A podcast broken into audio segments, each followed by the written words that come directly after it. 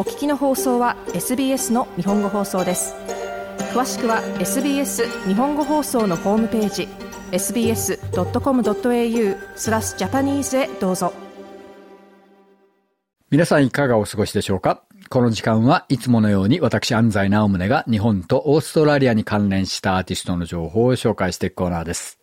さて皆さんもう今年もクリスマスですよね。もう一年もうすぐ終わるっていう感じですけれども、まあ、この年末年始、えー、あたりは音楽イベントは大変多くて、非常に忙しい時期なんですけれども、大体この音楽業界10月ぐらいからこう夏のイベントシーズンに入ってきて、2月の終わり3月ぐらいまでが一番忙しさのピークなんですよね。えー、私も、え、今年は10月半ばからヨーロッパツアー、そして帰ってきて11月半ばからずっとオーストラリア、ニュージーランドツアーと回って、やっと先週ちょっと一区切りついたんですけれども、えー、まあ、今回ニュージーランド1週間ぐらい行ってきたんですね。えー、通常ニュージーランドツアーって言っても、あの、大抵オークランド、ウェリントンぐらいで、数日で帰ってきちゃうんですけれども、あんまりこう観光できないんですよね。えー、今回は、えー、5日間、えー、公演があって、その間移動日とかあったんで、多少、えー、見てもありました。えー、やっぱりこうなんか、日本っぽいんですよね。えー、山あり、谷あり、えー、海を見るとちょっとこう瀬戸内海っぽいところとかね。えー、なんか非常に和みますね。日本人的には。えー、で、一週間やって帰ってきて、えー、メルボルンにこう帰ってきたんですけど、こう飛行機が雲の下に出て、えー、こう街が見えるようになってくると、やっぱりこう、オーストラリアだだっ広いなっていうのが非常に印象深くなります。えー、一旦こうニュージーランド行って帰ってくるとね。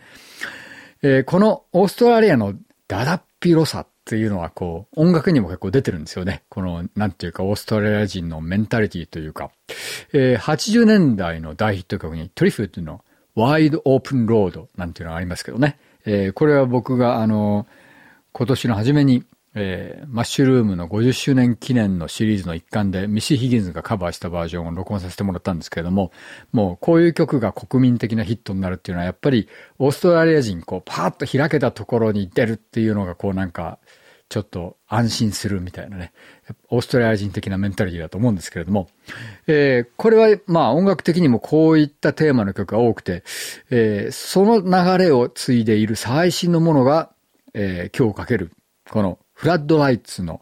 ワイドオープンランドですね。えー、まあ、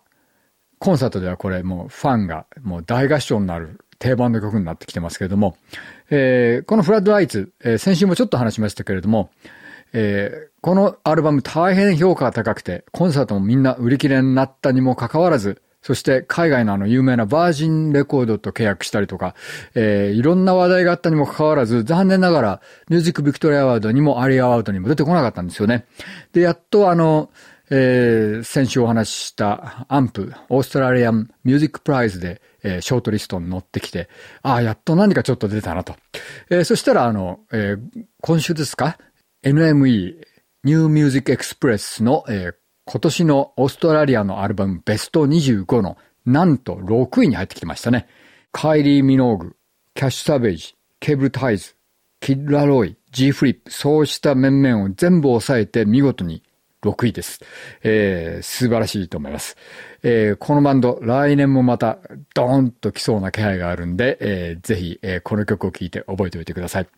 えー、オーストラリアのメンタリティの、こう、伝統を継ぐバンドですね。えー、こう、ミッドナイトオイルあたりの21世紀版だっていうようなことを言う人も多いです。えー、非常にストレートで、かつこう、ちょっと大雑把なんだけれども、非常にキャッチーっていう、いかにもこう、ワイドオープンランドな感じの、えー、バンドですね。それでは、そのフラッドライツで